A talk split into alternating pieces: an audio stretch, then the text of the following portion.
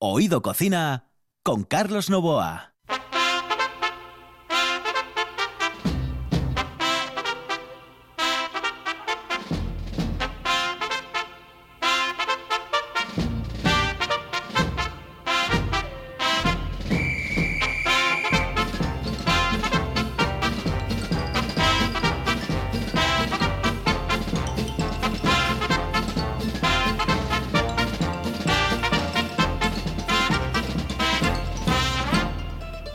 Amigos, muy buenos días. Esta es la sintonía de RPA y estamos en Oído Cocina.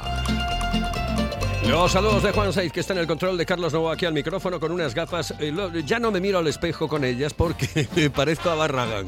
Sinceramente, es horrible. Es que estas son, no, no digo dónde las compré, pero eh, estas, o sea, es alucinante. O sea, me, me pongo y me dan ganas de decir, "¡Ah, qué tal ustedes!". Una cosa horrible, horrible, horrible.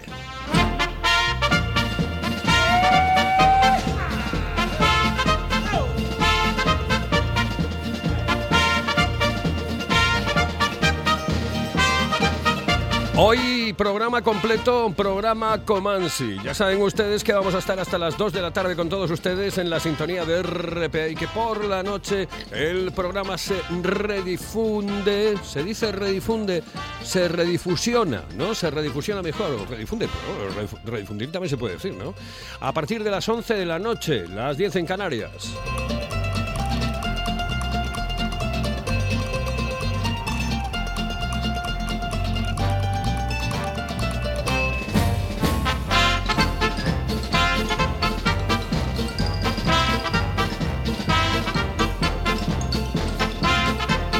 Y la verdad que la temperatura que tenemos en el exterior ahora parece que nos dio un poco de tregua el día, por lo menos en Gijón. No sé cómo están las cosas en Oviedo, pero mm, ya tendremos comunicación y a ver si tenemos comunicación también con parte de la costa, de otra parte de la costa occidental u oriental en el Principado de Asturias.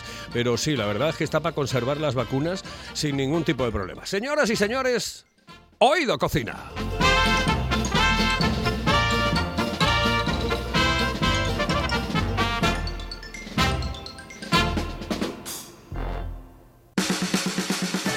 ¿Quieres saborear el mejor cachopo de Asturias? No te lo pienses más y visita las tablas del Campillín en Oviedo y la taberna asturiana en la calle Begoña 6 de Gijón. Llámanos y saborea el ganador del Campeonato de Cachopos 2019 en Asturias. 985 21 24 11. Ah, y en Oviedo también te lo llevamos a casa. Las tablas del Campillín en Oviedo y la taberna asturiana en Gijón. Sin duda, el mejor cachopo de Asturias.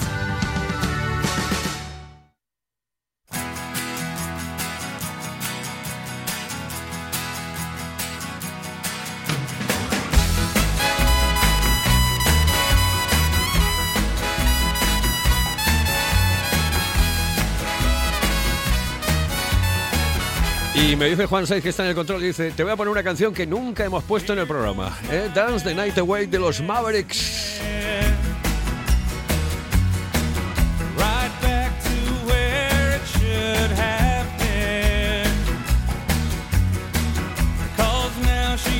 Yo me enamoré hace muchísimo tiempo de los Mavericks con Raúl Malo a la cabeza. Es una auténtica banda, pero impresionante banda en el querido reino eh, de United Kingdom. Yo como no sé inglés, no sé mucho inglés, eh, yo digo Kingdom, pero es Kingdom o algo así. Bueno, es igual.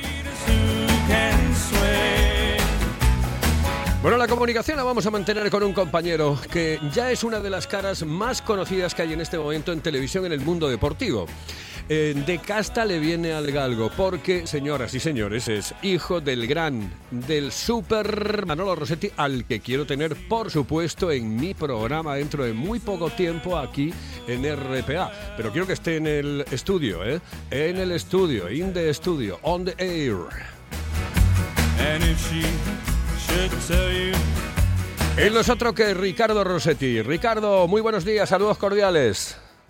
¿Qué tal, Carlos? Buenos días. Saludos cordiales a todos. Saludos cordiales. Yo creo que no podía salir de otra manera que no fuese periodista, teniendo primero la casta de Manolo y, mm, eh, madre mía, que en paz descanse, nuestro gran querido Gaspar Rossetti, al que eh, he admirado tanto, tanto, tanto, tanto, y mm, a mí, desde mi punto de vista, ha sido la voz eh, del, del fútbol en, en España, sin lugar a dudas, que no podía salir de otra manera, Ricardo, no podía salir de otra manera. Mira, eh, tengo un muy buen amigo que se llama Emilio Pérez de Rozas, que es de una familia de fotoperiodistas aquí en Barcelona. Yo, bueno, yo diría que ya el apellido Pérez de Rozas ha traspasado cualquier tipo de, de frontera y que, y que me dice, mira Ricardo, eh, yo si no salgo periodista con lo que tenía en casa, o sea, solamente poniendo el 10% de, de atención a lo que podía aprender alrededor, es que no sé qué hubiese salido. Pues yo creo que sí, que si yo no hubiese puesto el 10% de, de, de la atención, pues, pues evidentemente no, es que no tienes ningún interés. Y a mí siempre me gustó. Hombre, pues mira, he tenido la, enorme suerte y la enorme fortuna de, de poder estar viviendo de, esta profesión, viviendo con esta profesión y siguiendo eh, creciendo en esta profesión porque creo que, todavía eh, cada día tenemos algo que, que aprender. Sin lugar a dudas. El otro día, por cierto, hacías una comparativa, tú estabas entrevistando a Messi y Gaspar, que en paz descanse, estaba entrevistando a Maradona y los ponías al lado. A mí esas cosas me llegan al corazón. En cuanto lo vi, dije yo, madre mía, generaciones, generaciones, generaciones eh, y con los mejores. Bueno, yo creo que hay que tener un punto de, bueno, un punto no, mucha suerte para coincidir eh, en dos fotografías así. Y la verdad es que tenía un poco controlada la de la de Gaspar, porque la tenía en, en su web de cuando Maradona jugaba en el, en el Barcelona, pero la verdad es que no me vino a la mente. La vi por, por Facebook, porque la colgó mi tía precisamente. Y digo, pues mira, eh, se ha muerto Maradona, eh, Gaspar tiene una foto con él, y yo tengo la enorme suerte de que en los últimos años he hecho varias entrevistas a, Messi y, y, bueno pues he intentado intenté buscar una fotografía que estuviese prácticamente en el plano a plano. Y la verdad es que eh, es un orgullo poder presumir de dos generaciones que hemos entrevistado a dos jugadores que disputan el carácter o, la etiqueta de ser el mejor futbolista de, la historia. Para gustos, evidentemente, podremos establecer un debate, pero yo creo que están entre los cinco mejores futbolistas de toda la historia del fútbol. Y la verdad es que eh, tener dos fotografías como, como esas, me, a mí por lo menos me, me, enorgullece haber seguido el camino que, que me ayudó a, a, marcar Gaspar y que también me ayudó, evidentemente, mi padre con, con el día a día. Oye, te, eh, si no hubiese salido del Sporting de Gijón, eh, tu padre te hubiese encerrado, por ejemplo, en una habitación eh, sin comer, ni beber, ni cenar, ni nada? ¿Sabes lo que pasa? Que, yo creo que estas cosas se trasladan de, generación en generación. Y el Sporting, yo creo que lo oído también, eh, pero el Sporting es uno de esos equipos muy, muy metido en la vida de la ciudad. A mí me resulta muy difícil crecer en Gijón y, y, no salir del Sporting, o no tenerle cariño al Sporting. Yo le recomendaría, por ejemplo, a tus oyentes un libro que se llama eh, Libro de Familia, que lo escribe Galder Reguera, que es un eh, presidente, uno, un director de la Fundación del de, Atleti, eh, que está muy metido en las letras, que está muy metido por, por meter la cultura en el mundo de deporte y mezclar esos mundos, y escribió el libro sobre su familia. Y ahí está muy, muy metido el Atleti de Bilbao en una ciudad como Bilbao, en, una, en Vizcaya, en el País Vasco, pero que también tiene cierta similitud con, con, con, el Sporting, con Asturias. No quiero dejar al lado el Oviedo porque creo que también el Oviedo está muy metido en, la ciudad. Y luego tiene otro libro que se llama Hijos del Fútbol, que son relatos que, él le dedica a su hijo de cinco años y en donde transmite esa pasión por, por, los colores del Atleti. Y a mí me parece que eso es muy bonito, que, que generación a generación vayamos transmitiendo pues los colores de un equipo que no gana todos los fines de semana, que probablemente nos dé muchos más disgustos que alegrías, porque al final hacerse de los de los equipos grandes es lo fácil, eh, ganan casi todos los fines de semana. Pero claro, eh, ser de, de, equipos de tu ciudad, del equipo de, del que te han transmitido los valores o, o, o, de que te han ido haciendo tu, tu abuelo, tu, tu padre, tu, tu familia, incluso los amigos en el colegio, yo creo que eso es lo bonito, lo bonito del fútbol, poder presumir eh, de ser de un equipo, por ejemplo, como el Sporting en cualquier parte del mundo. Bueno, pues yo por lo menos eso se lo intento transmitir a mi, a mi hijo Mario, Alex todavía es muy pequeñito, que luego no sé si saldrá del Sporting, pero por lo menos quiero que, sus, que, sepa el sentimiento sobre un club como, como el Sporting, de una ciudad como Gijón, y que luego él decida de qué equipo luego quiere ser más aficionado, pero que por lo menos sepa que no hay que ser de los grandes, que, que lo bonito del deporte a veces es ser de los más pequeños porque sabemos saborear perfectamente lo que es lo que es un éxito. Eh, puesto, por ejemplo, con Galder Reguera, que, que hablé con, con, él en su día, eh, la conclusión yo creo que es muy, muy, muy clara nosotros ponemos los ascensos al nivel que ponen Madrid y Barça sus Champions, a lo mejor.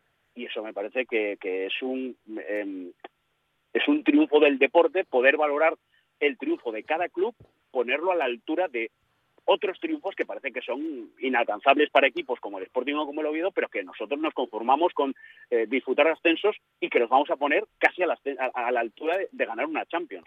Sin lugar a duda, tienes absolutamente toda la razón. Yo nunca he ocultado que soy del Oviedo y además desde pequeñito, porque me hicieron socio al, el día de nacer, el 9 de abril de 1959, después lo tuve que dejar por el tema del periodismo, etcétera, y entiendo perfectamente. Otra historia más eh, que no tiene absolutamente nada que ver es cuando ya eh, eso te condiciona a la hora de opinar. No, yo, em, y en esto creo que vas a estar de acuerdo conmigo, eh, los que somos, o los que hemos nacido, los que tenemos cierta querencia por un equipo concreto, somos más críticos. Es como cuando tienes un hijo. Es decir, tú al hijo le tienes que enseñar y eres tú el que le riñe. Hay otro a lo mejor que, bueno, que, conoce a tu hijo y no le va a reñir de la misma manera y no le va a enseñar de la misma manera. Eh, a veces somos excesivamente críticos con nuestro equipo, pero precisamente por eso, ¿no?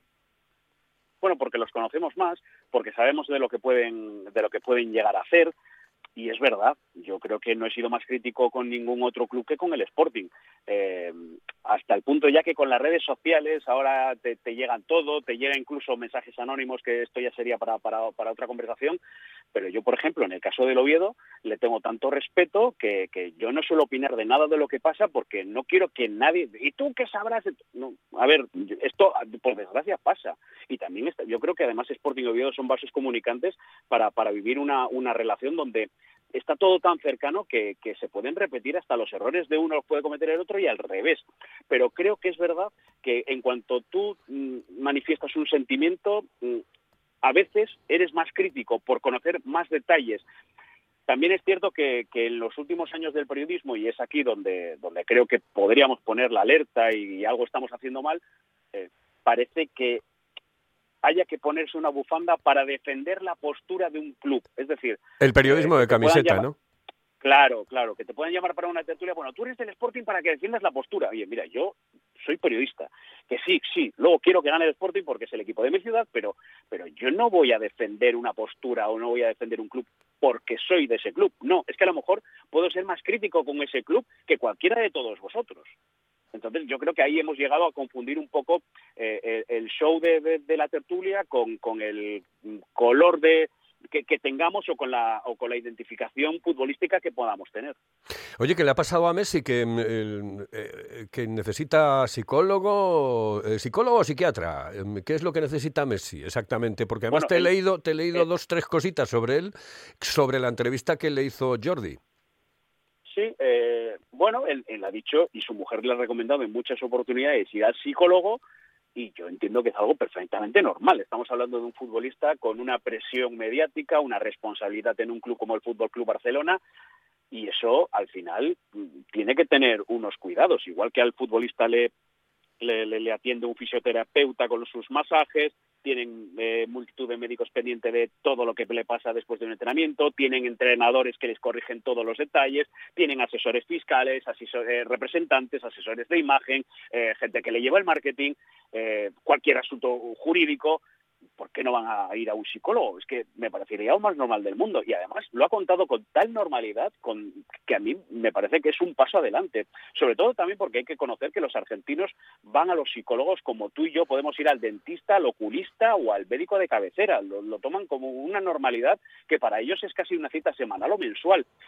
Y yo creo que, bueno, ha hablado con cierta normalidad cuando a veces nosotros entendemos que ir al psicólogo significa estar eh, malo por algo y no tiene que ser así, sobre todo en este, en este tipo de personas que, insisto, su presencia, su figura, sus actos conllevan tanto que tienen que estar también asesorados en el, en el, en el tema mental porque la presión eh, es, es mucha. Al final nosotros tendemos a pensar que futbolista lo tiene todo a su disposición, eh, económicamente no va a tener ningún problema, ninguna de sus generaciones posteriores y al final son los que sufren y a veces nos encontramos con verdaderos episodios eh, duros de depresiones reconocidas con el paso de los años, que por ejemplo en el caso de Roberen, que terminó en un suicidio, o en el caso de Andrés Iniesta, mm, duda de su carrera profesional, hablando de un futbolista que años después marca el gol que nos hace ser campeones del mundo.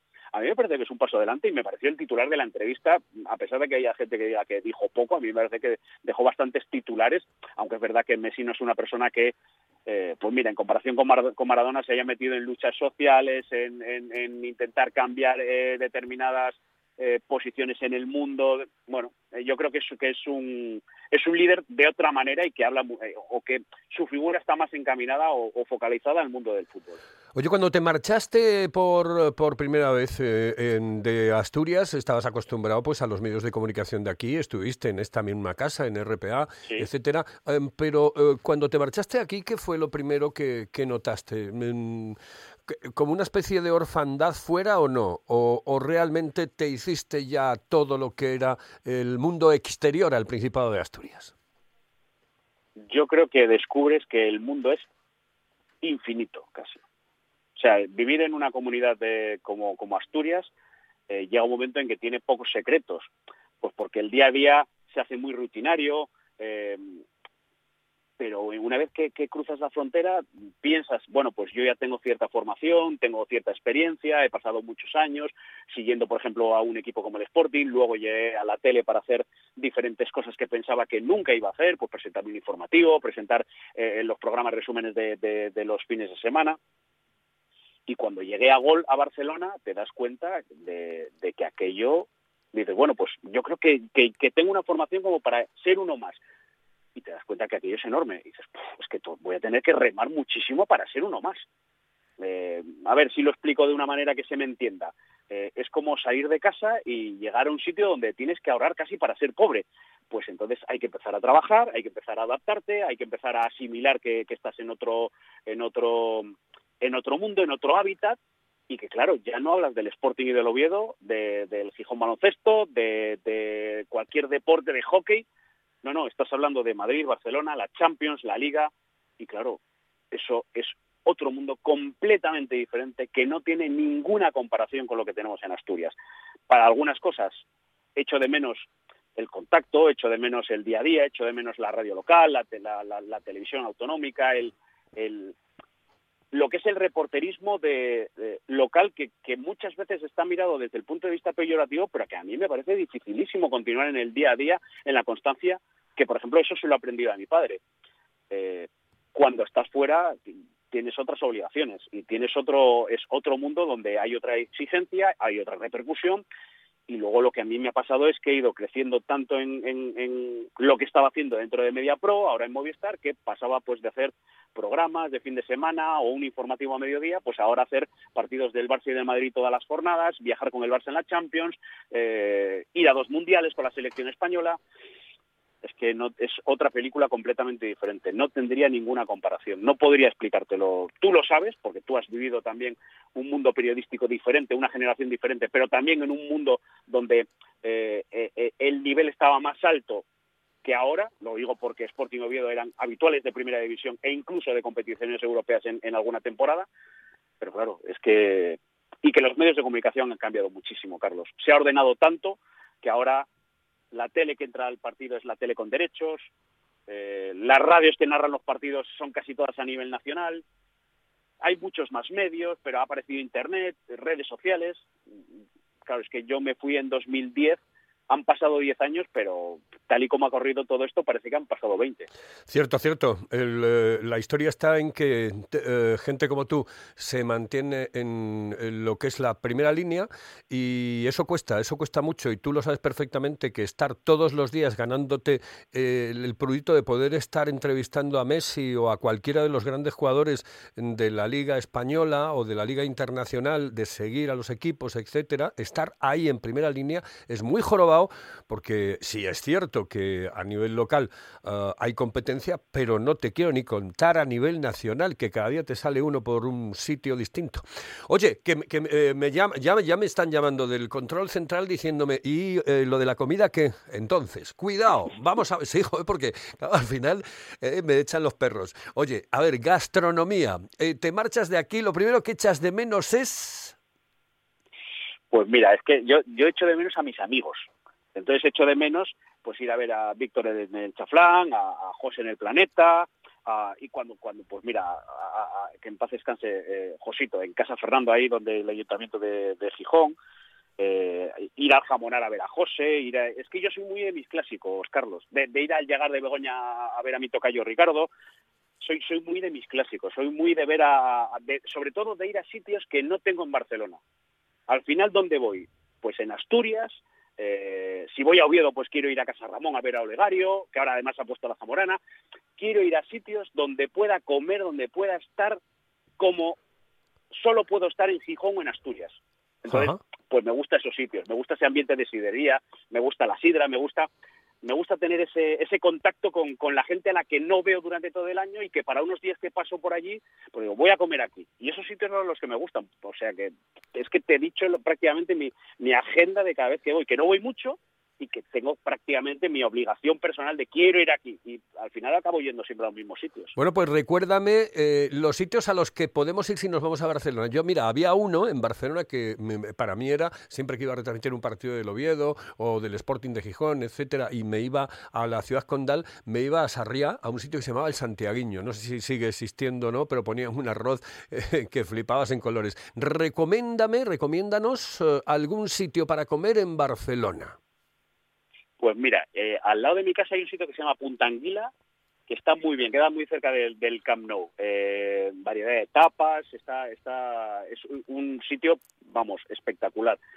Eh, la Mundana es otro de los sitios a tener en cuenta porque además son como raciones muy pequeñitas, es decir, vais cuatro a comer y os podéis pedir ocho raciones, con lo que el picoteo es muy variado. Me gusta mucho también ir en, una, en un edificio que es el Museo de la Historia Contemporánea de Cataluña, que está muy cerquita de, de la Barceloneta, en la terraza arriba, eh, el Sagardi 1880, para comer cualquier pescado, cualquier carne o cualquier paella. Y luego, ¿sabes una cosa?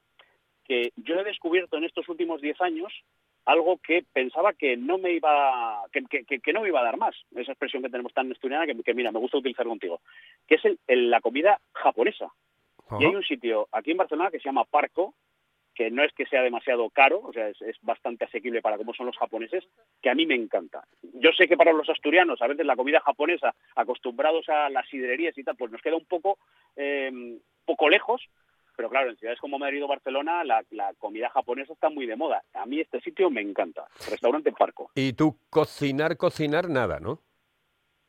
Poquito, me defiendo, ¿eh? Me defiendo. Pero... Yo aquí eh, soy, soy como el 442, es decir, yo comida de supervivencia. Eh, no, me, no me pidas un plato súper elaborado, pero pues mira, ¿sabes lo que me gusta hacer mucho? Eh, pasta, normalmente pueden ser pues tallarines o espaguetis, con un poquito de salmón, con un poquito eh, de, si lo diré, con un poco, con unos mejillones, y hacer esas mezclas a mí me, me, me gusta. Uh -huh. A partir de ahí, evidentemente, hombre, eh, un huevo, pues sí, no, no, soy como Gonzalo Miró, que, que para ir a Masterchef tuvo que, que, que, aprender a freír un huevo, yo esto me manejo, pues la tortillita y tal, pero la verdad es que me, me cuesta bastante la, la cocina. Eh, ¿Hoy te vemos en la tele? Sí, mira, ahora mismo estoy aquí en el Camp Nou, que vengo preparado para la conexión del mediodía y luego partido a las siete y cuarto tenemos al Barça sin Messi. Así sin es, Messi. es el partido que me toca que me toca hoy. Sin Messi. Oye, que nada, que te, tengo ganas de que vengas aquí al estudio. Joder, un día que estés eh, libre y te vengas por eh, la capital de la Costa Verde, por este maravilloso Gijón, que por cierto, ya hace un tiempo, yo no sé cómo tenéis el tiempo ahí, pero aquí hace un tiempo de perros. Me han contado. Oh. Me han contado, me han contado que ahí nos, lleva, lleva granizando unos días y que, y que la previsión es, es para largo. Pues aquí tenemos bastante viento. Es verdad que eso significa que hoy va a hacer, o está haciendo bastante frío, tanto ayer como hoy, para el partido habrá que venís abrigado, sí. pero tenemos sol, con lo que en ese sentido no nos podemos quejar. También te digo, Carlos, ¿eh? Uh -huh. aquí cuando llueve, llueve de verdad, ¿eh? Llueve en media verdad. hora puede caer lo que en Asturias cae en dos semanas, aquí cae en media hora. Sí, sí, pero vamos, de momento eso nos, nos, nos respeta. Eh, Ricardo, ha sido un placer hablar contigo. Me encanta la gente, la gente que sale de aquí y que triunfa y a la que vemos todos los días en televisión y sobre todo mm, perteneciendo a una saga tan querida para mí como es la saga de los Rossetti. Joder, yo con Manolo lo he pasado también, con Gaspar, que en paz descanse, lo he pasado también, pero con Manolo, que, que lo quiero tener aquí, tu padre, eh, lo hemos pasado también en viajes con el Sporting de Gijón a Alemania, a Italia, que yo chiflaba. Encima, bueno, lo gracioso que es tu padre, que es que hay que, que se pasa 15 pueblos, pero bueno, yo, yo con él me he divertido puedes- muchísimo. pu- pu- puedes- puedes- decirlo, ¿eh? un poquito cabrón, ¿eh? no pasa Un- nada. exactamente, un, po- un, adjetivo. po- un poquito cabrón, sí que lo es. Sí, sí, tengo muchas anécdotas. Mm, Prácticamente todas no las puedo contar. O sea, ninguna puedo contar. Oye, un abrazo muy fuerte, Ricardo, que te salga todo perfecto en el día de hoy. Otro para vosotros. Ha sido un placer poder compartir un ratito contigo, Carlos, y con todo tu equipo. Y os deseo a todos una buena salida de, de este año de mierda que, te- que- Sí. que hemos tenido. Y, y, van- y mira, el otro día me felicitaban el año eh, de una manera bastante simple, pero que, que creo que todos entendemos, por un 2021 normal. Exactamente. Y solo, solo, solo faltaba que este año hubiese acabado en 5. Bueno, es igual, no te preocupes. Sacamos rima para todo, ¿eh? Exactamente. todo. Un abrazote, hasta luego. Otro para, todo, otro para todos. Adiós, Saludos Carlos. cordiales. Ricardo Rossetti aquí en RPA y en Oído Cocina. La calidad de un buen restaurante con el precio más accesible es posible. Barbados, en Asipo y el Centro de Transportes de Gijón. Menú del día con las mejores carnes, parrilla de escándalo y cocina casera exquisita. Barbados, mirando por tu economía, cuidando tu paladar. Además, te lo ponemos muy fácil. Parking privado y amplia terraza. Barbados, en el polígono de Asipo y el Centro de Transportes de Gijón. Si vienes, vuelves. Ganas de brindis, ganas de nuestra familia, ganas de nuestros amigos, ganas de mirar al futuro con optimismo mientras brindamos con denominación de origen protegida Sidra de Asturias. Porque tenemos ganas de lo nuestro. Sidra natural espumosa, el brindis más asturiano.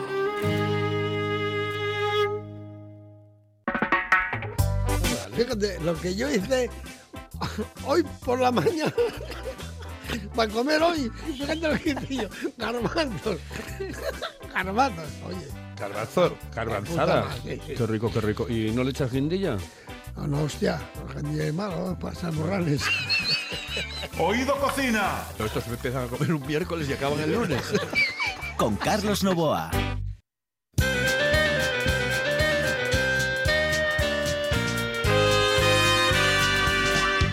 Rascayú, cuando mueras, ¿qué harás tú? Rascayú, cuando mueras, ¿qué harás tú? Tú serás Un programa divertido que intenta llevarles lo mejor sobre todo. Mira, está oscureciendo, oscureciendo. Yo no sé si es que la calle esta es muy oscura o es que está oscureciendo de verdad. Está oscureciendo de verdad, ¿verdad? Bueno, pues aquí en Gijón, en este momento a las 13.35 minutos, la sintonía de RPA y la comunicación en un momento con el mundo de la pasta. Pasta, pero no de los bancos, no, eh, de la pasta, de la pasta italiana para mangiar. Y la gente murmuraba con misterio. Es un muerto escapado de la fosa. Rascayú, cuando mueras, ¿qué harás tú? Rascayú, cuando mueras, ¿qué harás más? Tú serás un cadáver nada más. Rascayú, cuando mueras, ¿qué harás tú? Hizo amistad Ay, señoras y señores, qué bonito. Eh, Maribel, Maribel Zarzuela, buenos días. ¿Qué tal, Carlos? Es que estaba yo, estaba yo em, eh, pensando, digo yo, no le voy a poner más canciones italianas cuando me hable de pasta porque, porque no, porque es muy previsible. Te pongo, por ejemplo, el achurro, la la la lerolino, y entonces la gente ya sabe que vas a entrar tú y no me apetece, porque no, no, no, no me apetece. Quiero dar la sorpresa, de surprise. Bueno, pues, eh, ¿qué mm, tenemos hoy? ¿Cuál Mira. es la receta? del mundo de la pasta, que no solo vive de pasta. Hoy vamos a hacer otra receta muy italiana que lo que usan es el queso también, porque el queso es que no lo abandona ni con ni con lo- ni con ifaioli, ni con las alubias, ni con faves. Allí meten también el queso. Mira, te cuento, vamos a hacer hoy polpetine, polpetine de bacalao, o sea, albóndigas de bacalao. Ah, o sea, la albóndiga allí se llama volpetine. Polpetines sí las hacen de carne y de bacalao. Sí, Es sí, que aquí hay gente que la llama albóndiga y almóndiga.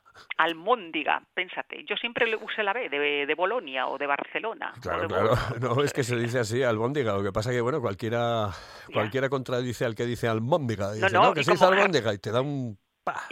Y como Jersey y Harsey, ¿te, te acuerdas? Buah, Unos decían Ger y otros Har. buah. Sí, sí. Venga, vamos. Venga, vamos allá. Vamos a coger medio kilo de bacalao sin piel ni espinas y desalado. ¿eh? Dos filetes de anchoa en aceite pero escurriditos. 50 gramos de miga de pan mojada en leche y escurrida. Vamos a usar dos huevos de dos huevos, dos huevos para mezclarlo y 20 gramos de queso rallado. Allí usan el parmellano rellano. ¿eh? Aquí va el queso que es muy típico de los italianos. Todo esto lo echamos en un mix de esos, o lo mezclamos en un aparato de estos que mezclan to, y lo mezclamos todo junto. Le echamos un poco de sal al gusto, el, según se quiera, y si alguien quiere echar unas hierbitas aromáticas de algo, tipo de esto, del otro que se usan en cocina, bueno, pues también se puede, hacer. Cuando tengamos ya una pasta, nos mojamos las manos un poco para tener las manos un poco húmedas y hacemos unas pequeñas bolitas que no sean muy grandes. ¿eh? Estas bolitas luego las pasamos por harina, Luego, por huevo batido, usamos un tercer huevo. Vamos a necesitar tres huevos en total. Dos para el empaste y uno para el rebozado. Lo pasamos por huevo y al final por pan rallado. O sea, harina, huevo y pan rebozado. Y luego lo vamos a freír en abundante eh, aceite caliente, que no esté hirviendo, y está. Y luego, cuando están fritas, las sacamos ya. Allí lo coloca mucho sobre papel esto para que absorbe el aceite, y luego una rejilla, y luego unas rejillas para que vayan cayendo. Ellos los comen o así solo, con una ensalada, que puede ser eh, pues, pues de zanahoria rallada y rúcola, ¿eh? O también le pueden hacer una salsa con el tomate, la típica salsa salsa de ellos, la salsa de tomate, ¿eh? con hecha con cebolla, con un poco de ajo. Puedes hacerle las dos cosas, o solas con una ensalada o mojaditas y bañaditas y cocida- cocidas un poco en, en, en, en la salsa de tomate. En el Benetton que es donde yo tengo mis raíces, allí eh, usan mucho lo que es la polenta. Y lo llaman los, los polentinos. La polenta sería nuestras fariñas. ¿Te acuerdas nuestras fariñas de nuestras abuelas? Sí, O por lo menos de mi madre cuando era niña las tomaba mucho. sí, sí, sí, sí. Bueno, pues allí es un plato muy veneciano. ¿eh? Eh, lo- lo La usan fariña, que buf, eh, estuvo de, de actualidad hace poco, ¿no? ¿No había uno que estaba metido en cosas raras, eh, le llamaban fariña o algo así? Ah, sí, algo de eso, ¿no? Sí, bueno. Allí la polenta está continua, eh, está a la orden del día todos los días, ¿eh? Lo, lo echan en bandejas, en fría y luego hacen como rebanaditas y lo tuestan al pan. A mí me gusta más la que hacen tiernecita, o sea, que está eh, de, de calentita, un poco calentita y un poco blanda y tal. Bueno, la usan más en Venecia de color blanca, ¿eh? También la tienen amarilla, pero allí la usan, es más típica la, la blanca, de color blanca, ¿eh? Y, y- y lo acompañan también con eso, ¿eh? O bien calentita y, y tal, o bien mm, en rebanadas de pan, mm, como si fuesen una tostada. Sí, Y esta es, este es un plato muy italiano. qué rico. Mm, muy qué rico, italiano. qué rico, qué rico, qué rico, qué rico. ¿Qué vas a cenar este, este fin de año? Pues mira, las lentejas mm, porque se usa mucho allí, entonces voy a coger la tradición. Las voy a hacer con calabaza y con carne eh, de, ¿cómo se llama esto? Fíjate, de gallo. Yo no sabía que era tan buena la carne de gallo. He comprado un gallo así porque se, No, no, sé, me lo ofrecieron. Pues yo no, no lo... No, en la vida. Tú- Yo pero tú, estás hablando del pitu calella. No lo sé si es pitu calella, llega gallo de la Quintana, no lo sé Ay, si el pitu. No sé, no sé, pero vamos, yo, yo no sé, así, con, con ese nombre gallo no, Ya. no lo sé. Yo no El- sé. A mí diéronmelo en el supermercado, digo el Gallo nombre, que está calella. debajo de mi casa. Calella. Bueno, pues nada, Qué grande. Bueno, eh, un besito muy fuerte. a que- todos, ala, a todos. Que te Venga, quiero mucho. año. Hasta luego. Venga, Mm. chao, chao. Saludos cordiales, son las 13 y 41 minutos. Eh, ¿Vamos con qué? Con esto. Hello, eh, señorita. Excuse me. Eh, perdón. ¿Me puedo decir, por favor, dónde puedo comer el mejor cachopo? ¿Es cachopo de Asturias? Es cachopo, claro, pero el mejor de Asturias No, el mejor de España y, y, vamos, y del mundo entero. No. En Oviedo, en el Pichote Café de la Tierra, en la Plaza Gabino Díaz Merchán. Pero mejor llame para reservar, ¿eh? Apunte. 984 28 29 27. 984 28 29 27. Hasta el próximo 4 de enero hablamos de actualidad, hablamos de literatura, hablamos de viajes y de cocina. Oído Cocina. De lunes a viernes, de 1 a 2 del mediodía, en RPA. También en redifusión a las 11 de la noche.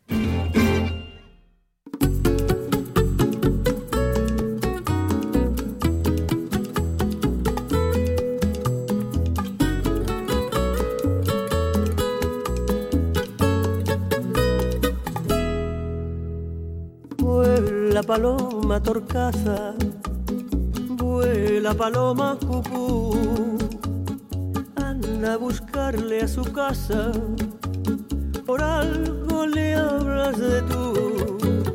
Vuela paloma torcaza, vuela paloma cucú, anda a buscarle a su casa, paloma curru cucú. Abre tus alitas sin decir ni cuándo, porque de seguro. María Dolores Pradera, qué maravilla. Ay, madre mía de mi vida. Qué canciones nos dejó esta mujer impresionante, lo mejor que he conocido yo. Dile que por él me atormenta el celo, llévale esta carta sin tardar. Y qué personalidad, qué personalidad la de María Dolores Pradera. Paloma, échate a volar. Tenemos comunicación con, eh, con Nacho Villar, con Ignacio Villar, Álvarez Villar. Eh, Nacho, muy buenos días, saludos cordiales. Hola, buenos días. Buenos días o buenas tardes ya, son las 13.43. O sea que podemos decir las dos cosas. que no he comido todavía. Perfecto, perfecto. Oye, pues cuéntame, cuéntame, cuéntame, na, na, na, ni, no. te ha ido? Cuéntame, por favor, cuéntame la receta, esa receta que, que me dijiste tú. Oye, que, mm, vamos a ver, que no me constriñas en el tiempo. Digo, venga, tira para adelante que libras. Mm, Pues mira, vamos a hacer yo creo que un plato que es muy rico, sabroso, original y a la vez mm, se puede, el que lo está haciendo lo puede servir caliente a todos a la vez y sentarse a la vez él también en la mesa. Pues vamos con él. Eh, es solomillo albardado a la sidra sobre cama de manzana caramelizada. Bien, necesitamos. em, estamos hablando más o menos para una ¿Cuatro personas o así? cuatro o seis personas, sí. Vale. Eh, mira, dos solomillos. eh, eh, después, cuando veamos el empatado, ya uno calcula más o menos, ¿no? Eh, dos solomillos de cerdo, eh, al menos 10 lonchas de, de bacon, pero que sean gruesas, ¿eh? Aceite, manzanas a poder ser golden, más o menos dos kilos de manzana. Sal y pimienta, mantequilla. O aceite, bueno, leche, mantequilla, vale. Leche evaporada. Ya sabes que a mí me gusta más la leche evaporada porque tiene menos grasa que la nata. No obstante, el que le guste cocinar con nata, pues cocinar con nata. Bueno, pues la elaboración sería, cortamos los solomillos en trozos gruesos. El grosor viene a ser lo que es la loncha del bacon, de ancho. Los salpimentamos primero y, y le volvemos en la loncha, le soltamos con un palillo. Una vez que los tenemos todos más o menos hechos, los vamos friendo en mucho aceite, aceite muy abundante y sobre todo muy caliente. Es decir, se trata de que el bacon por fuera quede crujiente y comience a hacerse el solomillo, pero quede crudo por dentro. Eso es muy importante en este plato. Porque, bueno, eh, una vez que lo hemos cubierto y lo hemos eh, frito, ya esto lo vamos colocando frito, lo vamos colocando en una bandeja directamente de horno. Una bandeja en la que ya sea nada más en frío y que sea nada más que meterla directamente al horno cuando nos interese. Voy apuntando, voy apuntando, dime. Eh, cogemos las manzanas, las, las pelamos Mm, Quitamos el corazón, descorazonamos y las cortamos en rodajas. Y las vamos haciendo en láminas como de un milímetro más o menos, milímetro y medio de grueso. Eh, las vamos caramelizando en la mantequilla. Es decir, eh, aquí yo prefiero más la mantequilla. ¿Por qué? Porque la mantequilla, sin falta de echarle azúcar adicional a la manzana, le saca más el azúcar a la manzana. Y la vamos haciendo hasta que la manzana empieza a quedarse un poco transparente, que no se deshace, pero sé que empieza a quedar caramelizada, transparentilla. Y vamos cubriendo tantos platos como vayamos a servir. Esto hay que tenerlo preparado de antemano. Vamos cubriendo y vamos tapando, que es la cama, es lo que es la cama del, del título de la receta, sobre cama de manzana caramelizada. Vamos tapando. Una vez que hemos tapa- tapado, pues cubierto de manzanas, digamos, no sé, pues cuatro o seis, los que vayan a los comensales que sean. Seguimos caramelizando por el de ahí dos kilos, seguimos caramelizando la el resto de la manzana. Y una, y- una vez toda, eh, una vez la manzana mm, caramelizada, la echamos en una batidora, un vaso de batidora, Sí. Bien, eh, hombre, lo ideal sería una batidora americana porque lo deja mucho mejor, mucho más uniforme. American Batidor. Lo, lo conocido por echamos- American Batidor, sí. Eso. Eh, y echamos eh, la leche evaporada, la sidra y salpimentamos. Ajá. Lo batimos bien batido y lo metemos en una jarra que coja en el microondas y reservamos. Entonces llega el momento de que, bueno, pues empiezas con los entremeses, que es una sopa, que es y tal, langostinos, tal, y llega el plato fuerte, que, que es este. Y aquí viene la gracia, que es lo que yo digo, de poder servirlo y, sentarte tú a la mesa. Tenemos los platos preparados con la manzana, da igual que esté fría. Y cuando nos sentamos a comer, los, los primeros entremeses, ponemos, recalentamos ya el horno a 200, 220, lo que dé el horno. Cuanto más, mejor, a tope. Vale. A la hora que estamos ya, pues, que dices tú, bueno, en cinco minutos más o menos, eh, voy a servir la carne. Te levantas, coges la bandeja tal y como está, de los, con los solomillos prefritos, los metes al horno, de ahí que tendría que estar eh, nada más que crujiente el, el bacon y crudo por dentro, porque lo vamos a meter ahora unos cinco o seis minutos al horno, caliente, Sí, vale. y se termina de hacer por dentro, para que quede rosadito. Para que se faiga. Sabes que la carne, eh, ya es para que se faiga, ya sabes que la carne tiene que tener tres colores, marrón, rosado, y en este caso serían esos dos, porque los tres serían, si fuese el de ternera, rojo por dentro. Vale. En este caso, marrón y rosado. Lo metemos al horno cuando queda así. Llega el momento de servir. Cogemos, sacamos la bandeja, ponemos dos, tres trozos de esto encima de la manzana. Da igual que la manzana esté fría. Encima de la manzana. El solomillo está caliente. En el micro hemos calentado la jarra que habíamos hecho la salsa con la manzana y la sidra. Sí.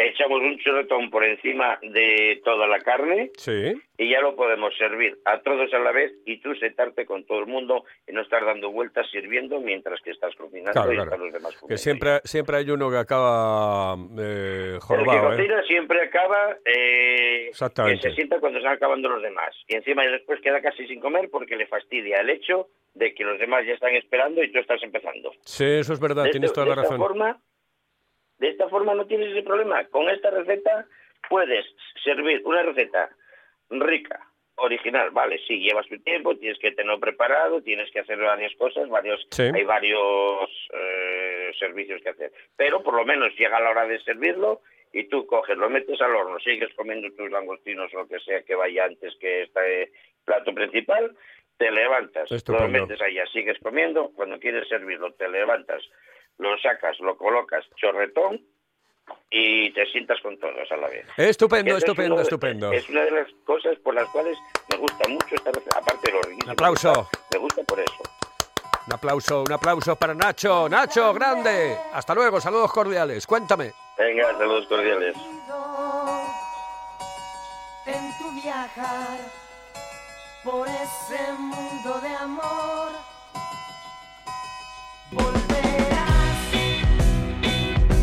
Bueno, y vamos, ¿sabes dónde vamos a irnos ahora directamente a la capital del Principado? Porque eh, aquí la cosa está bastante jorobada en el tema de, mm, de la borrasca esta vela. ¿eh? Dicen que si esta es la bella, cuando venga la bestia, esto va a ser la madre que lo fundó. Bueno, pues vamos a irnos directamente a Oviedo porque allí en... eh, Oviedo, en la capital del Principado, hay un tipo mm, que en las construcciones estas verticales ¿eh?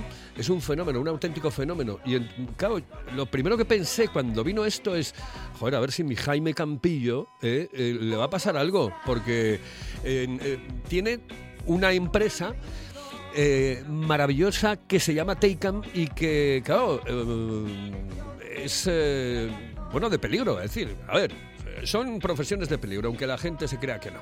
Y quiero tener comunicación con él para ver cómo se ve Bella desde las alturas en la capital del Principado. Mañana, por cierto, va a estar en Salinas y vamos a tener comunicación con él. Eh, Jaime, buenos días. Hola, buenos días, Carlos. Oye, que ahí tienes que tener mucho cuidado, ¿no? No, no, sabiendo, son muchos años ya. Son cosas que, que, bueno, para mí son más son más espectaculares para el que no está de ello, como todo. Pero bueno, para mí es normal. ¿Cómo? Esta temporada en esto, pues hay que coger y, y reparar, pues son urgencias, cosas que caen por ahí, cosas que de todo, goteras, de todo. Ahora estoy aquí en un tejado en Juan Escalante de Mendoza, de Mendoza, pues una chimenea que se soltó con el aire los tensores y no, estoy mirándola ahora para coger los tensores y luego venir y montar cuerdas y bajar tejado abajo hasta que la coja y, y sujetarla si no cae abajo, que es lo que hay que hacer. Y ma- mañana te tienes que pirar a Salinas, ¿no? Sí, ahí tengo también otro, 200, otro tengo que subir, pero eso es, ya no es un edificio, es, uno, es un chalet. Bueno, Ajá. tengo que subir a buscarme la vida para subir al tejado por algún sitio Claro, claro, claro. y, y luego y luego reparar unos canalones que están colgando allí, eso, el viento, allí sí que pega, no como aquí. Ya, sí, en, en- en Salinas pega, en Salinas pega y fuerte, fuerte, fuerte. Oye, ¿qué, qué has cenado en Nochebuena y qué vas a cenar en Nochevieja? Lo típico, el echacín, Nochevieja nada, me parece a mí, porque como cojamos, como cojamos cuerda a las dos de la mañana por ahí, cuando llegue la hora de cenar, igual estamos en la cama ya. Como no nos dejan salir, vamos a hacerlo de a fechu. ¿Vas a ir, por cierto, vas a irte para Cue o no? ¿O te quedas aquí? Sí, sí, sí, marcho mañana para Cue. Estoy liquidando todo lo que pueda hoy y mañana y marcho para Cue. Por lo menos tres o cuatro, cuatro días marcho para allá. Hasta el lunes me voy a me voy a ir hasta Cue. A tiempo estará casi 20 días más. Casi un mes que no voy. Eh, ya tengo ganas. Tengo ganas de ir, está bien. El, el lechacín para cenar en Nochebuena, pero en Nochevieja supongo que mm, otra vez lechacín, no, como que no. No, no, no, no, no sé lo que vamos a hacer porque, bueno, sí, es Carmen y las guajas y yo y tal, no sabemos lo que vamos a hacer, pero bueno, como está la cosa como está, tampoco hay mucha mucho lío, ya te digo, que lo más seguro que haré algo por las guajas y, y lo más seguro que se líe la madeja un poco por la tarde y es lo que hay. Pues sí, ya No, sabes, no, y, no si- y no quieres currar, ya sabes, la comida a domicilio que está de cine. Y después hay otra historia. Me hablaron también, eh, o sea, aparte de llamar, por supuesto, a cualquiera de los restaurantes, cualquiera de los bares, que además por allí tienes bastantes. em, al margen de eso, bueno, lo puedes comprar en Oviedo, en cualquier sitio. Pero eh, me hablaron muy bien. eh, El otro día me lo dijo la chica que está aquí enfrente de, de- de la radio, en el bar Benavente, del cochinillo este que se hace al horno, pero que ya viene como fechu, ¿sabes? y me hablaron muy tienen bien. en- eso lo tienen en Llanes. Ah, mira qué bien. Yo creo que lo tienen, sí, sí, sí, sí, sí, porque sí, ya lo escuché yo también. Pero bueno, yo ya lo probé, sí, está bueno, está bueno el cochinillo. ¿no? Está, Está muy bueno. muy rico. Ya lo probé alguna noche vieja, ya lo probé, sí. De cine. Bueno, tío, que te vaya muy bien eh, este día y mañana tenemos otra vez comunicación contigo para que me hables desde Salinas, ¿vale? Muy bien, Carlos, cuando quieras, un abrazo. Un abrazote. Venga, Hasta hasta luego, luego. saludos cordiales.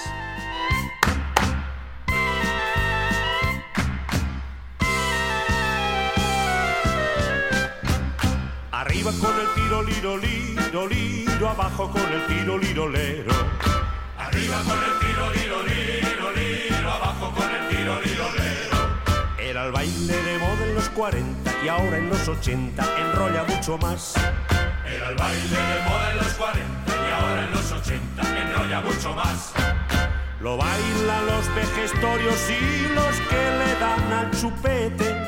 Lo bailan los vejestorios y los que le dan al chupete. Naranjito, Tarzán y el hombre araña, también la abeja maya y el mismo Superman. Naranjito, Tarzán y el hombre araña. Que por cierto, eh, yo estaba hablando antes con Juan Saiz, eh, es nuestro técnico, pero ya saben ustedes que aquí se interactúa y Juan Saiz pues aparece en el programa siempre, siempre, siempre que puede. Eh, estábamos hablando del tema de las sidras estas espumosas y me había dicho, el otro día me tomé un par de días, ¿cierto o no, Juan? Sí, buenas tardes un- a todos. Buenas tardes, Buenos buenos días. días. buenos días.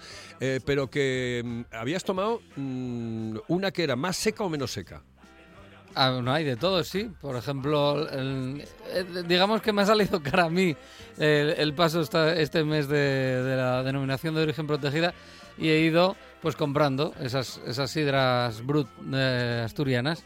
Entonces, claro, efectivamente las hay para los postres, como podría ser, por ejemplo, yo qué sé, ¿Pero eh, comiste con ella o simplemente la tomaste mm, por tomar? Pues mira, por ejemplo, me gustó para comer eh, la Praumonga.